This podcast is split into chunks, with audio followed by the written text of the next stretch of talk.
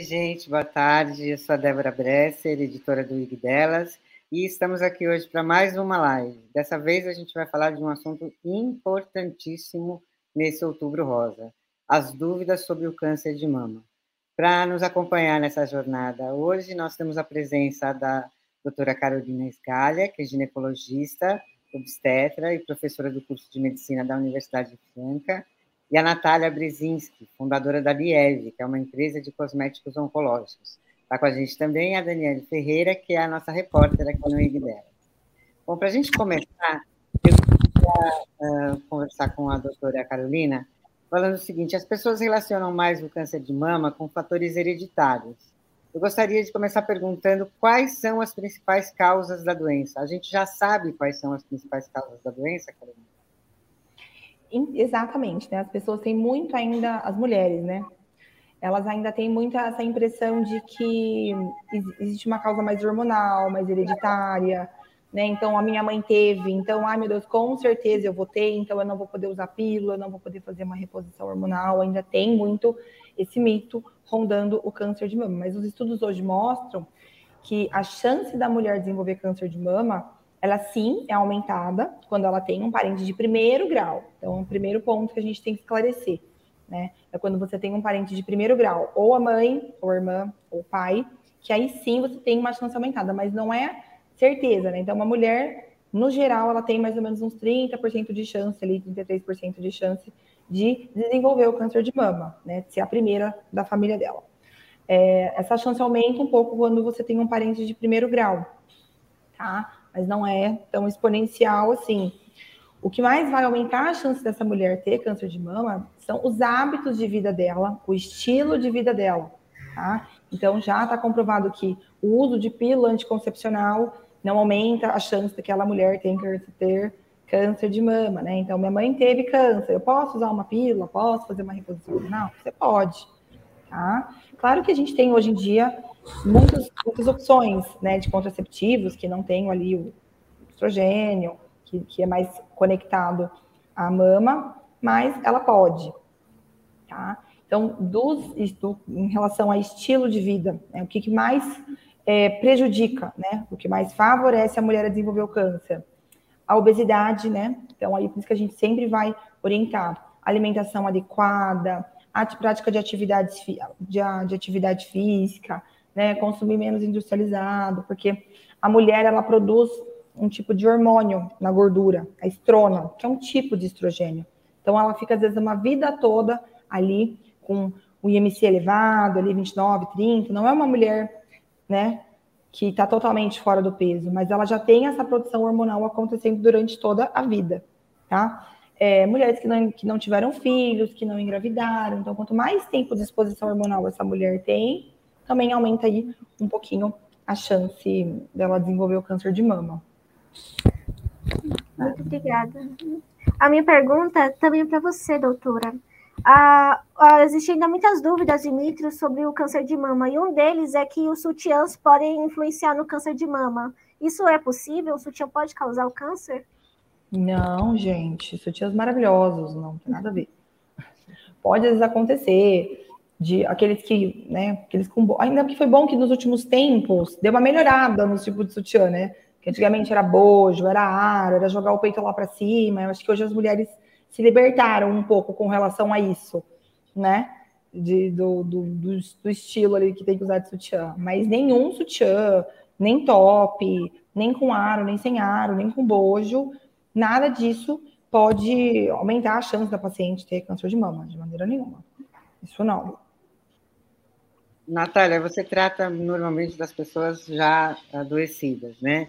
É, o que, que, chega para você de mitos é, que são ainda muito persistentes sobre o câncer de mama? A gente falou esse agora do Titian, né? Ah, elas falam muita coisa sobre isso? Não, sobre mitos não, porque, primeiramente, obrigada pelo convite, boa tarde a todos. É, quando as mulheres chegam já para a Lieve, elas já estão com a doença já um pouquinho avançada. Hum. E, e, elas já chegam desesperadas por conta da queda de cabelo. Então, assim, eu costumo dizer que a primeira pergunta delas ao médico não é em relação à cura, e sim sobre o cabelo. Meu cabelo vai cair? E aí que bate o desespero, né? E, até, e, a, nesse ponto que a Lieve entra, porque é nosso, nosso primeiro produto, inclusive, que é a espuma de limpeza para o couro cabeludo, foi desenvolvida para as mulheres que ficam carecas. Por quê? Porque causa muita feridinha, muita coceira, muita irritação no couro cabeludo, que vale muito substituir um shampoo normal por uma espuma mais delicada, é, que vá sanar essas feridas do couro cabeludo. Então, poucos são os mitos que chegam até a gente, assim, é mais meninas que já estão com câncer um pouco mais avançado. Tá. Então, Carol, eu queria saber de você, o que elas realmente perguntam primeiro se vai cair o cabelo? É a principal preocupação? É o cabelo e a mama, né? Muitas ficam assim, tá, mas eu vou perder a mama, vou perder as duas. Tem uma preocupação muito grande com, com a questão da mama, né? Delas se sentirem mutiladas. É, é, é, um aspecto importante. Na verdade, primeiro que elas é um choque muito grande quando faz o diagnóstico. Às vezes, no primeiro momento, elas não, não se preocupam, não tem nem o que questionar. Elas saem, né? Quando a gente dá um diagnóstico, é um câncer de mama, aí a gente precisa estadiar esse câncer de mama para decidir é cirurgia, é cirurgia mais químio, é químio antes, é químio depois, tem, depende muito a localização do tumor, o tamanho desse tumor, se é um tumor que é sensível ao hormônio ou não, para a gente conseguir definir aí tratamento e terapia para essa mulher. Né? E aí, quando a gente decide isso, né, esclarece para a paciente, às vezes ela tem que voltar com algum familiar para conseguir assimilar aí essa ideia. Aí vem a primeira questão, né? Vou perder a mama toda? Porque dependendo do tamanho do tumor e a localização, às vezes ela pode fazer só um quadrante, que é tira um quarto da mama, né? Pensa na mama como se fosse um uhum. círculo, a gente divide em quatro, um quadrante, dependendo de onde o tumor está, você vai tirar só aquela porção que é quando é aqueles bem no comecinho, quando, né, depende se não tiver aderido a plano profundo, se ele não tiver sinal de metástase, então aquela mulher faz uma mamografia anual e descobriu ali um, um, um, tumor bem no começo mesmo, né, ela ainda não tem um nódulo grande, palpável, aí é possível a gente fazer uma cirurgia que é dita conservadora, tá, que é quando a gente hum. tira só um fragmento da mama, é, então é mais tranquilo, Agora, pacientes que já têm um tumor mais avançado, que demoraram a fazer diagnóstico, ainda acontece, mesmo hoje em dia, com a gente com tanta informação. O Brasil é muito grande, eu falo, hum. né? E tem muitas mulheres que eu vejo, assim, de famílias orientadas, que tem toda a condição, que tem plano de saúde, às vezes por vergonha, às vezes por medo de enfrentar aquele diagnóstico, elas postergam ir ao médico, postergam é. contar para a família. Às vezes tem família que está passando aí por alguma situação delicada financeiramente ou por qualquer coisa, e a mulher às vezes posterga né, esse diagnóstico. Ir até o médico para confirmar o diagnóstico. Então, às vezes chega a paciente no consultório que tem um tumor do tamanho de um limão, do tamanho de uma laranja, né? Já está super avançado, então faz tempo que ela está sentindo aquilo. E ela já tive paciente para mim que chegou já com, com o tumor ulcerando a pele, né? E ela falou: oh, eu sou cabeleireira e eu estou no último ano trabalhando para juntar dinheiro para conseguir parar para operar. E a vontade era falar, operar, mas agora a gente não sabe nem se vai viver, né? E então tem essa, essa situação aí da paciente que chega já mais avançado, que aí a cirurgia é tirar a mama toda, todo o tecido mamário, fica só na musculatura mesmo. Às vezes esvazia axila, né? Vai depender. Mas hoje em dia também, graças a Deus, já tem um avanço muito grande na reconstrução mamária imediata, né? Porque hum. o pavor de muitas delas é sair da cirurgia sem peito, e a mama. Se olhar no espelho sem a mama. Isso causa um dano psicológico, né? Causa uma coisa muito, muito profunda na mulher, né? Então, hoje em dia já é possível, né? Então, tira, é tirado toda a mama e na mesma cirurgia já coloca um expansor, que a gente fala, que é um expansor, é como se fosse, não é a prótese ainda, né? Uhum. Que é para ajudar a, essa pele a lacear um pouquinho mais, a dilatar um pouquinho mais, para depois, então, ser colocado a prótese, aí depois vai fazer, né, às vezes você vai fazer ali um novo mamilo com tecido, geralmente tira da virilha, depois faz a tatuagem de areola, para deixar uma mama ali para ela, né? Ah. E por um outro lado, também tem as mulheres que ficam tão com pavor do que da cirurgia, disso, daquilo, que não querem mais mexer. Fala, doutor, eu quero que tire a mama e não quero mais voltar para centro cirúrgico, não quero mais, quero acabar o tratamento, não quero mais colocar a mama, deixa do jeito que tá, né? Tem até algumas campanhas que já foram feitas com essas mulheres mastectomizadas sem a mama, uhum. tranquilas que não querem, que se assumem com uma cicatriz que ficou e tá tudo bem. A gente tem bem esses dois extremos. Aqui não quer ficar sem peito de jeito nenhum, e aqui não quer ter que fazer plástica e não quer ter que mexer demais com isso.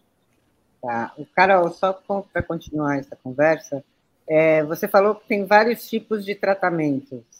É, como que a gente, o que, que define cada tipo de tratamento, ou vai de mulher para mulher? E quais são esses tratamentos? São esses tratamentos combinados? Como é que funciona? É, então, vai depender do tamanho do tumor, né? Então, se é um tumor é, menor que um centímetro, isso vai variar muito da posição, né? Se tá mais...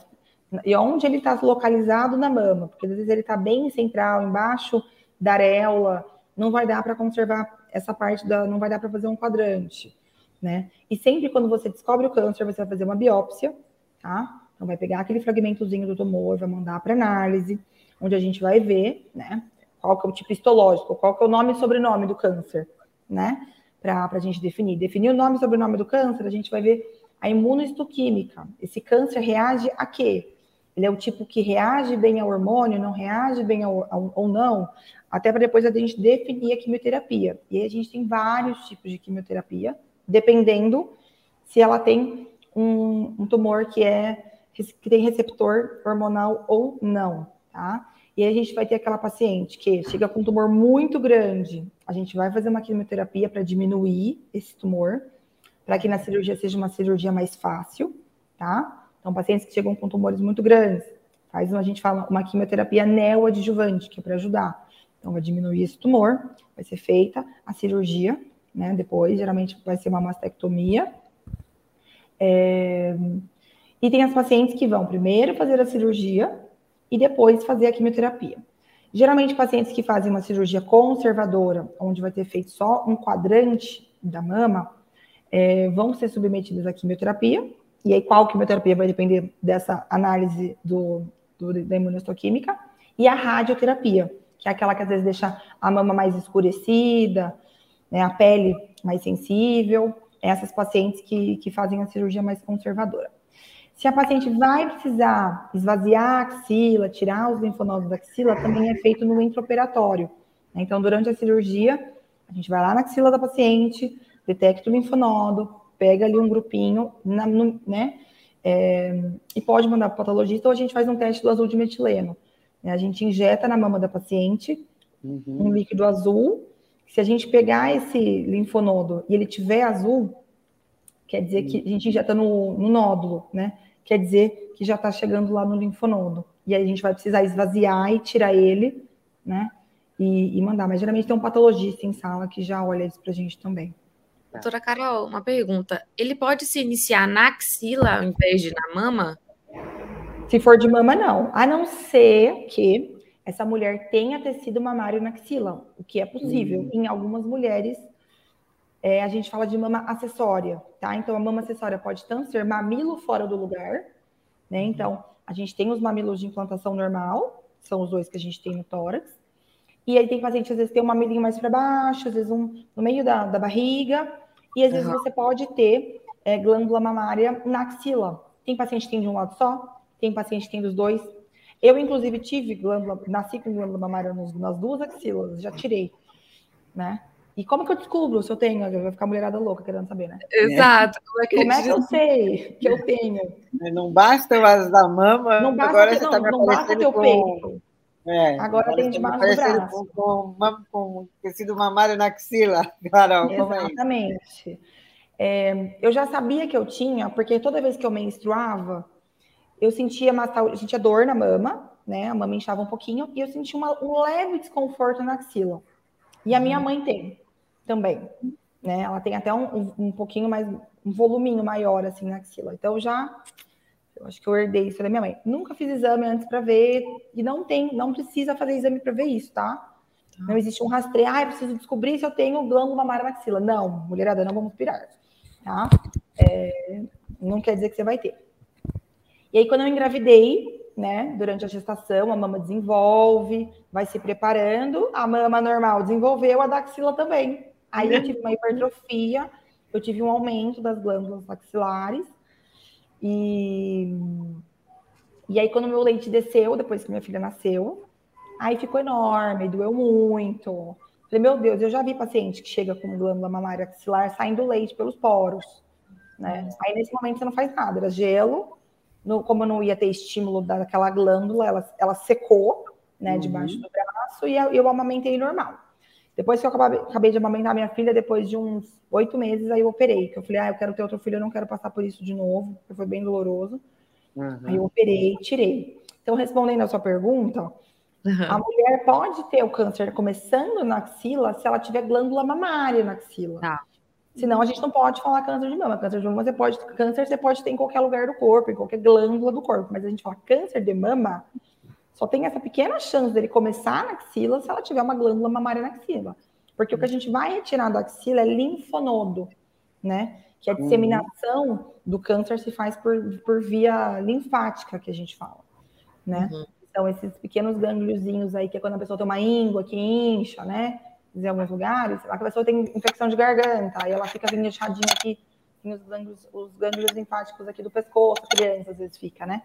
Sim. É a mesma coisa. Então, também pode ser palpável, dependendo do estágio que está o câncer de mama da mulher, no exame físico no primeiro momento, a gente tem que palpar as axilas, que às vezes palpando você já sente um linfonodo é, aumentado, já sente endurecido, fica com uma consistência ali meio que um feijão durinho que geralmente ele não, ela não tem. Entendeu? Então, e, e quando a sua mãe, você disse que sua mãe teve câncer, né? Quando ela não, teve... minha mãe teve câncer, não. não. Ela tinha. A minha, mãe teve a, a, minha mãe teve a glândula. A glândula, a desculpa. É. A minha mãe não teve câncer. Ela tem a glândula. E ela nunca operou, tá lá até hoje. Ah, meu Deus.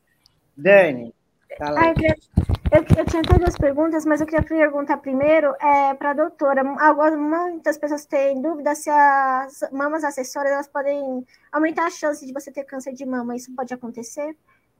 não aumenta o risco. Não aumenta o risco dela desenvolver, não. não e a minha segunda pergunta é para a Natália. Ah, muitas vezes durante o Outubro Rosa a gente fala muito sobre prevenção do câncer de mama. Existe um esquecimento das mulheres que já receberam esse diagnóstico? Ah, existe, com certeza. Eu tive uma prima, inclusive, que passou por isso. então, elas se esquecem de fazer uh, os exames e, e quando descobrem já é tarde demais, né, doutora? É, eu, eu falo, a gente está anualmente, não só em outubro, né, mas falando o ano todo, da importância não só da mamografia, mas o rastreio de outros cânceres também. Isso que a mulher costuma se cuidar um pouquinho melhor. Mas é. ainda tem muita, muita mulher é, que foge do médico, que não tem uma experiência legal, que tem medo de ir ao ginecologista, que é um exame desconfortável. A mamografia, né, gente? Vamos combinar. Eu nunca fiz a mamografia, que eu tenho 35. Mas, assim, todas as mulheres, só de assistir o exame, já eu fico desesperada. É, né? Não é a melhor falo, coisa do mundo. É, eu vou falar que não é a coisa mais agradável do mundo.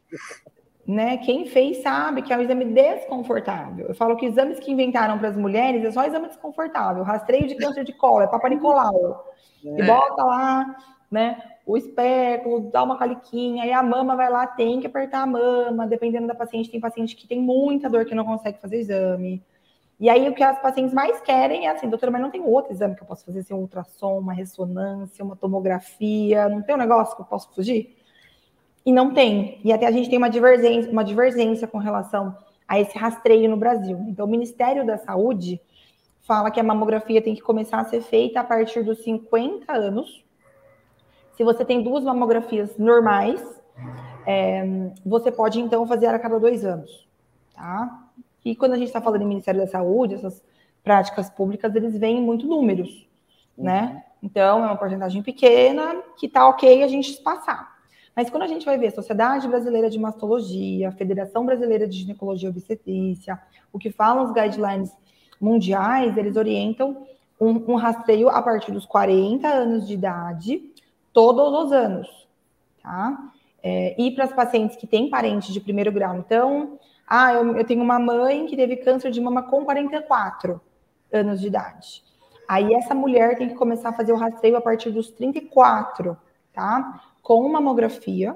E dependendo do laudo da mamografia, ela pode precisar de um ultrassom, né, para fazer um complemento desse diagnóstico. Porque quanto mais jovem a mulher, é mais glândula mamária ela tem é, né, ainda embebida por hormônios, então mais densa essa mama. Então a, a mamografia fica muito branquinha, então às vezes ela pode ocultar aí alguma imagem, então às vezes a gente precisa complementar com ultrassom. Então a gente só vai pedir os dois depois que eu ver a mamografia, uhum. né? E ver, ver, o resultado dela. Porque às vezes tem paciente que não tem tanta glândula assim, mesmo jovem, uhum. né? E, e, não precisa fazer os dois exames, a gente pode fazer só a mamografia. É, a minha mãe, por exemplo, teve câncer, mas não foi de mama, foi começou na vesícula, e aí o médico disse a ela que ela tinha que retirar e, e foi deixando, como muitas mulheres fazem. Ah, depois ela, ela deixou o câncer na vesícula? Nossa. É, então tinha pedras na vesícula e a ela pedra. E aí ela falou: ah, não, vou esperar mais um pouquinho, deixa para lá. Aí nisso esperou quatro anos, o câncer se desenvolveu para o fígado e para o pulmão, e aí já tinha sido metástase e, e não teve jeito, nem cirurgia, nem quimioterapia. Veio a falecer. Mas essa questão da precaução é muito importante, né? E as mulheres fogem, e não só do câncer de mama, mas todos os outros cânceres também, né? A gente faz é, mas... um diagnóstico ruim, né? É do ser humano, é. eu falo. É, se recusa, né, ao diagnóstico, né?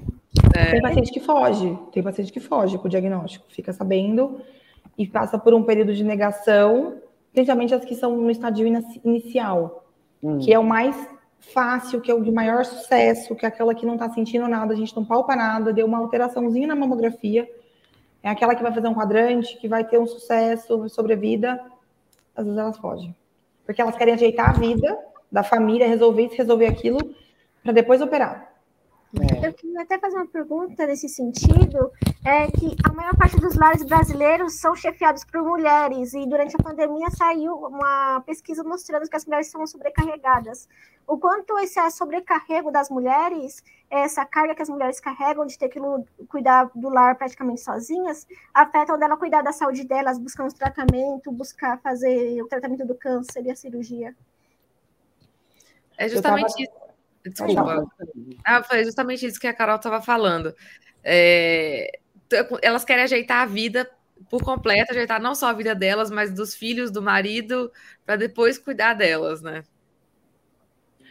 Eu acho que a gente já melhorou muito, né? Eu atendo mulheres diariamente, eu acho que a gente já melhorou em, algum aspecto, em alguns aspectos, tá?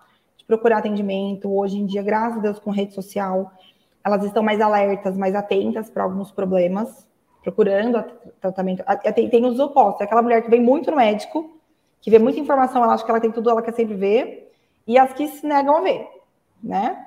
Não vão. É, tem um, uma situação ali também de dificuldade de acesso à saúde, né? Então, geralmente, pacientes que têm condição de pagar particular ou têm um plano de saúde, elas conseguem fazer um rastreio mais uma vez por ano, tranquilo. E tem aquelas mulheres que estão dependendo do SUS, né? Que a gente sabe também que dependendo de onde a gente está no Brasil, esse acesso é muito, muito difícil, muito precário. Ela demora, fica anos na fila para fazer uma mamografia.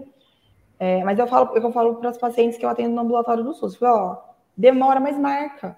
Então, acabou de fazer mamografia desse ano, já vai lá no posto, já bota seu nome na fila para do ano que vem, de novo.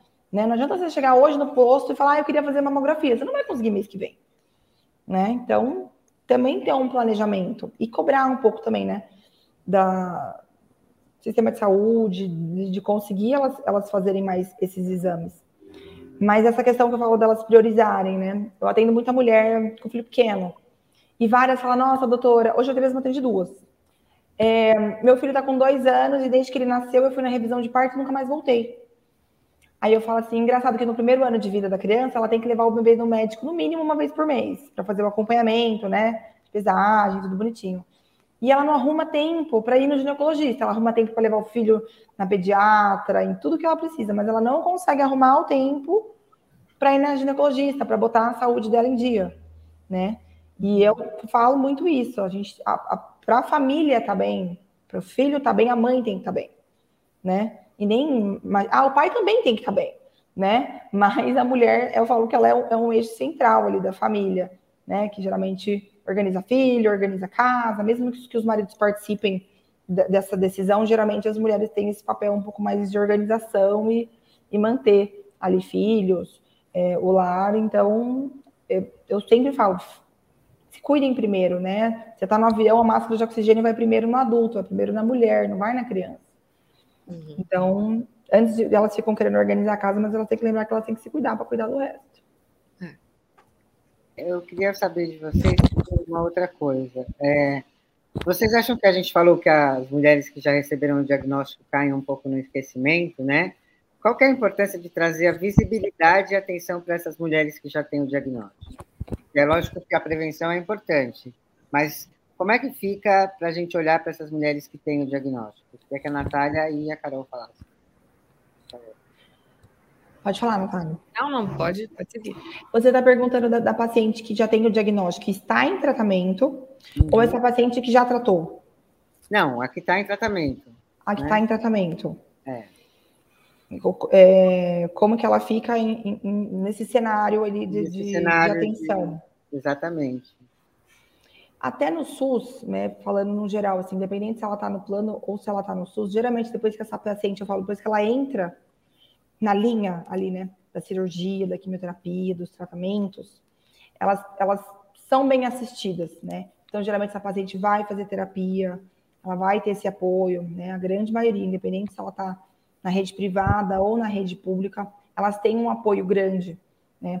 Eu tô aqui em Franca, a gente mora aqui pertinho, tem Barretes, que é um centro maravilhoso de, de tratamento, né? Tem a rede Hebe Camargo, que, que cuida muito dessa, da parte do câncer de mama, tem essa agilidade. Então, mesmo quando você está no SUS aqui no posto de saúde, se você tem o diagnóstico da biópsia confirmada, essa paciente, eu falo, ela já é pescada e já é encaminhada, que isso, pelo menos no Brasil, funciona muito bem.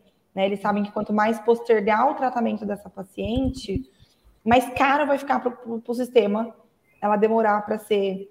É, vai custar mais caro ela ser tratada. E nesses centros existem grupos de terapia, acolhimento, né? Então, eu, a, o que eu vejo no dia a dia é que essas mulheres não estão tão mais sozinhas quando elas se permitem, né? Viver isso, participar, mas também tem aquela, como todo, em qualquer situação, né? Tem aquelas pessoas que se fecham um pouco mais, né? Que não comparecem, que não fazem a terapia, né? Mas muito... mesmo assim, independente é um ambiente muito pesado. Eu vi muito isso na, na Lieve, é, quando a gente começou a fazer workshops com várias pacientes para saber as maiores necessidades de produtos no mercado. E o que a gente mais assim, me surpreendeu muito, é, elas é, não têm muito espaço para falar sobre o câncer sem tabu. A gente fala assim, falar sobre câncer sem tabu. Elas querem falar muitas vezes sobre o câncer, quer falar o que, que, que elas estão sentindo, elas querem é, trocar com outras mulheres também que têm câncer, mas falta esse espaço. E muita gente se afasta delas. Então, assim, a, a gente viu vários casos que os maridos abandonaram é, amigos, parentes, as pessoas têm medo de falar sobre o câncer, têm medo de chegar para aquela pessoa que está com câncer e, e, conversar sobre, e acabam se afastando. Imagine só, é, os maridos se separam de mulheres com, com, câncer, principalmente câncer de mama, né? Que é, perde a mama, perde o cabelo, sobrancelha. É, então, assim, isso foi, foi muito delicado, esse, esse passo a passo da gente enxergar a trajetória, a jornada dessa mulher já com câncer eu acho que acaba que as pessoas às vezes não sabem como lidar, né? É. A pessoa, porque desenvolveu um câncer, ela agora é outra pessoa, ela mere... você não sabe como dar o amor, dar o carinho, dar o apoio, e na verdade é só você manter, estar ali do lado dela. Ela precisa de presença, ela precisa de alguém a ouvindo, a acolhendo, e não a tratando com preconceito, porque existe isso, né? Existe um preconceito. Você tá no mercado, aí chega uma mulher que decide não usar o lenço, decide não usar a peruca, ela entra sem cabelo pessoas olhando, como se ela fosse um ET, né? Então falta, falo, falta, essa, falta essa etiqueta com as pessoas, com pessoas diferentes em qualquer cenário, né? Uhum. Mas elas, elas têm isso. Então, a mulher com câncer de mama, ela geralmente perde a mama, né? Que é um, um elemento feminino muito importante para a maioria das mulheres, né? Ela perde o cabelo, que é outro é, fator é. importante para as mulheres. É. Tem aquelas que às vezes não conseguem usar ou não querem usar a peruca porque incomoda, né? Não é toda peruca que é bonita, enfim. E aí elas ficam estigma se sentem estigmatizadas em usar o lenço ou sair, falam com a careca no sol. Aí, então, elas acabam se, se retraindo, elas acabam evitando sair, elas acabam evitando socializar justamente para não ter que lidar com esses olhares, com essa falta de jeito das pessoas, porque a pessoa, porque ela tá ali, aquela situação, as pessoas precisam conversar com elas. Ah, que perdem esse, essa naturalidade, né? Uhum. Não sei uhum. se sua mãe deve ter passado por isso, Natália. Não deu tempo. Não deu tempo. Então, assim, às vezes ela, elas acabam saindo, se tirando de cena para não terem que lidar com esse tipo de reação que ainda acontece muito. Então é legal vocês terem falado isso, porque a gente tem que educar a prevenção, né? Tentar trazer essas mulheres para serem ouvidas, mas a gente tem que educar a população para como lidar com, esses, com esses pacientes, uhum. né? Tá certo. Dani. Eu queria, inclusive, perguntar o quão importante é para as mulheres que estão vivenciando câncer se sentirem seguras e terem autoestima de conviver com sua família e amigos. Acho que a pergunta é para as duas. Nossa, a autoestima para mim é, é, o número um, assim. E a gente já viu em vários estudos como o resultado do câncer final ele, ele é, é mais favorável quando a mulher é bem cuidada durante o processo. Então, quando ela se cuida, quando ela se importa com, com a pele, quando ela usa cremes para. Tem muita síndrome pé-mão, por exemplo, que a doutora vai saber melhor do que eu, durante a, a, o tratamento oncológico, que racha bastante a pele. Então, quando a mulher se cuida, ela se sente cuidada também pelo, pelas pessoas que estão ao redor, o, o resultado final do câncer ele é, ele é muito melhor.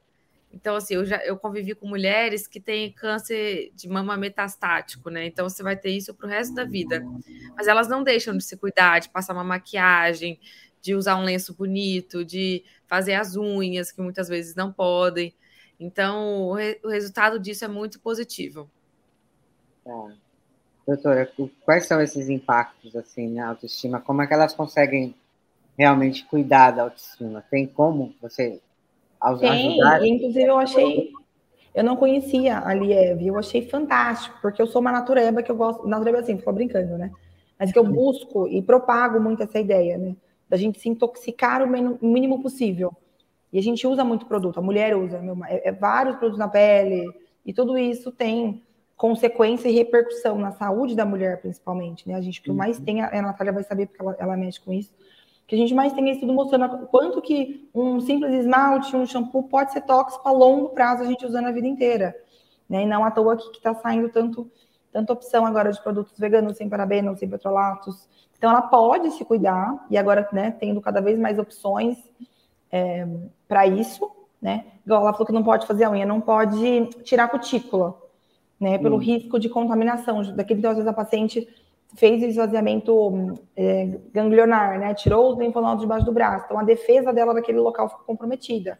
Então, se ela vai, tira a cutícula e acaba infeccionando, às vezes essa infecção pode subir. E ela não tem essa, essa defesa, né? Uhum. Ali, essa primeira passagem, então a gente não deixa que tire a cutícula, mas ela pode empurrar, esmaltar, pode hidratar, né? Pode e esmalt, é, maquiagem, né? Mas a gente também, também tem aí opções naturais as que perdem sobrancelha. Hoje a gente pode, aí tem as opções de fazer a, a, a micropigmentação, fazer a tatuagem, né? Que é outro impacto importante. Elas perdem cabelo, elas perdem a sobrancelha, elas perdem os cílios, né? Tem aí, dependendo da quimioterapia, que vai ter a rachadura nos pés e nas mãos, vai ter uma atrofia genital importante, que esse é um outro ponto legal da gente comentar, tá bom? É. As pacientes que fazem quimioterapia e radioterapia, elas vão ter ali, é, dependendo da idade que essa mulher está. Então, se ela está numa idade ainda que ela não estava na menopausa, ela vai para uma menopausa forçada. E a gente pode ter, a gente fala uma síndrome geniturinária, tá? Onde ela vai ter um ressecamento vaginal muito importante. E, e aí depois, depois que tratou tudo, tá liberada, né? Então ela, ela perdeu a mama, ele tá fazendo a mama, a vagina, que é outra, né, órgão hum. importante da mulher, eu falo, está totalmente defasado. E hoje a gente já também melhorou bastante com relação a essas tecnologias. Então, hoje a gente tem tratamentos com laser para melhorar a lubrificação da paciente, porque a mulher não pode mais usar hormônio depois que ela tem. Independente de qual tipo de câncer, qual foi o diagnóstico dela, ela, ela não pode usar nenhum tipo de hormônio, uhum. né? E aí fica muito limitada as opções, mas hoje a gente está aí com uma vasta terapia de energias que a gente fala. A mais estudada atualmente é o laser né, de, de CO2 que a gente fala onde a gente consegue é, recuperar, né, aquela, aquela vagina, melhorando colágeno, melhora a lubrificação, para essa mulher poder voltar depois a ter uma vida sexual satisfatória, porque sem isso é muito difícil para a mulher conseguir. Só com hidratante, só com lubrificante, é muito difícil. Então você vai tirando várias coisas, acaba o tratamento ela para conseguir voltar a ter uma vida sexual satisfatória, né, que faz parte aí do bem-estar da mulher se sentir bem também. Uhum. Então tem esse fator também que afeta muito nessa paciente pós pós-quimio. Tem a fertilidade também, desses pacientes que têm um diagnóstico de câncer de mama mais jovem, 30 e poucos anos, às vezes não tiveram filho, e as pacientes que têm o câncer de mama antes dos 40, geralmente são tumores mais agressivos. Aquele que hoje ela não tem nada, daqui três meses ela tem um limão na mama, aqueles que crescem muito rápido, são mais agressivos, que tem que ter um tratamento né, bem, bem pertinho. E aí esse tratamento às vezes pode comprometer a fertilidade, às vezes dependendo em que grau que tá, não dá tempo dela fazer uma aspiração para conseguir preservar essa fertilidade, uhum. né? Então tem muita mulher que teve o câncer jovem, que sai, graças a Deus, viva, mas ela tinha um desejo de ser mãe. E aí a gente entra num outro cenário de, de fertilidade, mas que acontece, né? Ela vence toda essa batalha, depois ela ainda quer voltar a ser mãe. Tem pacientes que descobrem câncer enquanto estão grávidas pacientes que descobriu o câncer de amamentando. Tem uma colega ginecologista que ela hum, descobriu o câncer de mama amamentando. Uhum. Ela tinha uns 32 anos, fez a cirurgia, fez quimioterapia, fez tudo com a bebê pequenininha. Nossa, é, mas a, a minha próxima pergunta era exatamente os impactos do câncer é, de mama na fertilidade. Né? É, é, é determinante, assim, não dá, a pessoa não vai mais conseguir ter filho ou vai ter casos que sim? É que a é? grande maioria vai entrar numa menopausa precoce, o ovário vai parar de funcionar. Hoje a gente evolui muito também nessa parte de reprodução assistida. Então, é possível você tentar depois, só que você tem uma limitação de estímulo hormonal que você vai fazer nessa mulher, justamente hum. por causa do câncer dela. Né? Então, você não tem como jogar, eu falo, tiro porrada de bomba para estimular esse ovário. Entendi. né? Então vai depender. A maioria acaba tendo essa falência ovariana, mas uhum. dá para estimular. Eu tô com uma paciente do pré-natal que ela teve câncer de mama, 34, 35 anos antes de fazer tudo. Acho que ela aspirou pouquíssimos ovos, ela tinha um embrião. Um embrião é super pouco, né? Uhum. Ela tinha um embrião, ela tentou depois fazer uma estimulação para tentar engravidar naturalmente sem usar esse embrião tentou por um ano, não, não deu certo. Ela falou: não, então vamos usar esse embrião. Implantou, ela veio faz duas semanas. Aí a gente fez o primeiro ultrassom com embrião, batimento cardíaco, foi uma emoção assim, geral, porque a chance é muito pequena quando você coloca só um. Né? A cada fertilização, quando coloca dois, é uma média de 20% só que dá certo. Então é pouco, né? É. Quem consegue fazer fertilização e pegar de primeira, eu falo que é Tava, tava, tava escrito. É, que é mais esse, baixo. esse queria vir mesmo, né? Esse tá, é, eu falo que é, o embrião tem falo, olha, né? é Deus no, no, no, caminho, porque mas sim, compromete, aí vai depender com qual idade que ela tinha, às vezes tem paciente. É raro, tá? A gente falando em câncer de mama, apesar de ser o câncer que mais mata a mulher no Brasil, né? Perdendo só, no Brasil todo, em números, é o, é o câncer de mama, né? Uhum. Só na, na região norte que é o câncer de colo que mais mata. Mas falando em Brasil, o câncer de mama é o que mais mata. Ah. É... Ixi, é. me perdi. Ah, desse, apesar de ser pouco, é menor ainda o número de mulheres que têm esse câncer antes dos 40. Tá? Uhum. Então, é uma, é uma, pequena porção que vai ter esse, esse, esse problema com fertilidade, né? A maioria é numa idade mais avançada, ou mais comum. Ainda falando sobre fertilidade, eu queria perguntar em relação um, um dos pontos apontados por você foi mulheres que não tiveram, não tiveram filhos, pode aumentar a chance de ter câncer de mama. Por que isso acontece? E o tratamento de mulheres que têm câncer de mama enquanto estão gestantes é diferente para uma mulher que não está gestando? Gente, uma mulher grávida com câncer de mama é o pior cenário de um obstetra. Porque, assim, aí tem mulher que escolhe esperar o bebê nascer, porque você não, se você fizer quimioterapia nessa mãe, vai depender aí do, é, da, do, de qual fase gestacional que ela tá, né? É, a gente não vai poder fazer, porque senão vai ser é, ou pode dar malformação do bebê, ou ela pode perder essa gestação, né? Então, dependendo da mulher está grávida de sete meses. Aí vai programar, às vezes, às vezes adianta a interrupção da gestação para começar o tratamento da mulher depois que ela que o bebê já nasce. Entendeu? Mas é o pior cenário possível a mulher grávida porque está com câncer de mama. Que aí você tem que ficar escolhendo quem que vai, digamos assim, priorizar. E qual foi a outra pergunta? Outra pergunta é em relação que você apontou mulheres que não tiveram filhos. Porque isso está ligado com câncer de mama? Como isso afeta? Porque ela fica, quando a mulher engravida, ela tem uma estimulação hormonal. Na verdade, eu falei, é, de, de ela, ela, não, ela não tem tanta exposição na mama ao estrogênio. Ela tem durante a gestação, né? Mas ela tem essa proteção. E depois quem amamenta, a mulher amamentando, aí protege. Então, se ela tem dois filhos, ela amamentou um ano cada filho, ela teve dois anos a menos de exposição hormonal. A gente vendo em características de quem tem mais chance, então mulheres que é, menstruaram muito cedo, né? Então, também, mas muito cedo, ah, uma menstruou com 10, outra com 14, né? Ela tem mais chance porque ela teve mais tempo de exposição, mulheres que pararam de menstruar mais velhas, né? Então, ela entrou na menopausa com 45, a outra entrou com 54, ela ficou mais tempo tendo essa mama exposta ao hum. estrogênio. Carol, e ela com câncer, ela não pode amamentar, né? Ou pode? Ela tem que. Com câncer? Não, aí ela vai estar tratando, não vai poder amamentar.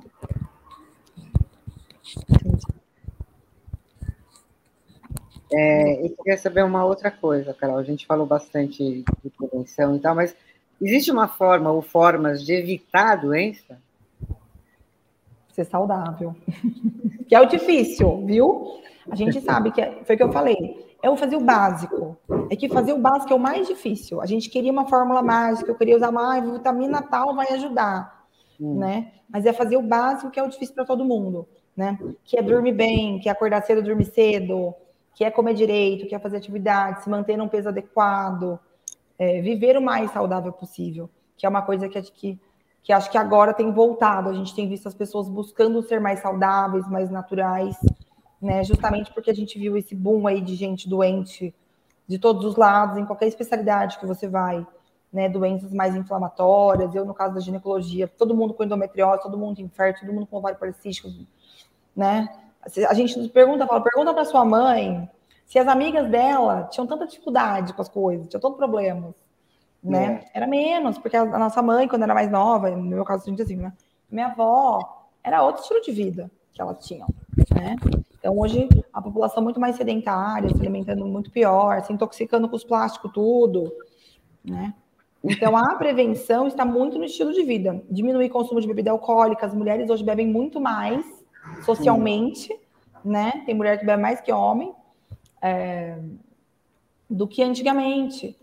Então, é fazer o básico bem feito. É controle de consumo de álcool e a vida mais saudável. Mas eu falo, é o difícil. É cada difícil. vez mais difícil. E a obesidade, estresse, né? E a obesidade hoje está muito grande, né, doutora? Não, e tá assim, que tem paciente às vezes que entra, a gente tem muito do olho, mas você tem que ver ali, né? IMC da paciente, peso, altura, ver circunferências, né? Tem paciente às vezes que até a gente, eu me surpreendo, eu boto ela ali, né? Altura, peso, a hora que você vê, você fala, nossa, você põe lá na balança, você, nossa, não parei, penso, né? Uhum. Olhando assim, você não acha que é. Então tem muita mulher que tá achando que tá tudo bem, uhum. né? E não tá. Eu falo assim, do ponto de vista médico, do ponto de vista de saúde, eu falo, não é estética, não é, é biotipo certo, não é qual que é o melhor, qual que é o bonito, qual que é o feio. Eu falo, é saúde, né? Então, se a paciente está ali, é, já tem a obesidade, é um organismo muito mais inflamado, muito mais propenso a qualquer outra doença câncer, a infertilidade, a tudo, né? A longo prazo ali. Então a gente está ali acima do peso com 30, eu falo, uma hora conta bem. Faz os exames, mas meus exames estão todos normais. Eu não sinto é. nada. Tá tudo ótimo. Eu falo, você tem 30 anos, o seu corpo é uma máquina potente. Que ele tá ali resistindo. A hora que tem 40, 45, aí vem diabetes tipo 2, aí vem uma pressão alta, aí vem pedra na vesícula, né? Pedra na vesícula, você pode ter uma questão genética, mas você também pode muito de alimentação inadequada, é. né? Então, a gente tem que, que incentivar, sim, as pessoas a se olharem, a se cuidarem, porque eu vejo muito isso. Todo mundo normalizando tudo, hum. né? Não, mas tá tudo bem. Ah, é a gordofobia. Não, não, não. Eu falei, não é isso. Não é isso. Não é padrão de beleza. Uhum. É, é, saúde. Né? Então, eu falei, pode estar com o exame bonitinho, pode estar com as vitaminas em dia, pode estar com tudo certinho. Mas do ponto de vista biológico, tá? E eu falando como médica, é importante é, que as mulheres busquem se cuidar. Porque tem muita paciente que precisa de ajuda, né? É, ou às vezes é uma compulsão alimentar, às vezes é uma ansiedade, às vezes é uma alimentação inadequada, o vício do açúcar na, e do industrializado que a gente tem. Então, se a gente for para parar a pensar hoje, tudo que a gente, que a gente tem para consumir é, tem muita química, né? Então, já tem estudos que mostram isso, né? Que colocam lá os ratinhos viciados em cocaína, crack, tudo lá, e o açúcar. Né? Aí ele tem comportamentos semelhantes e tem a busca de novo semelhante. Então, é, não é só força de vontade, não é só aquela pessoa assim, ah, não, eu, eu queria. Não, às vezes ela precisa de ajuda mesmo. E, e a gente que está na saúde tem que ter esse olhar para esse paciente, para essa mulher, de que às vezes a gente precisa ter um acompanhamento conjunto. Não é só nutricionista, não é só fazer dieta e atividade física. Às vezes a gente precisa de alguma medicação de controle de humor, de controle de ansiedade, às vezes de reduzir apetite, né? Porque às vezes é mais fácil você fazer dieta quando você já deu conseguiu emagrecer com a ajuda do remédio, do que quando você tá ali que você faz a dieta para emagrecer um quilo. Me matei um mês, emagreci um quilo. Elas desanimam.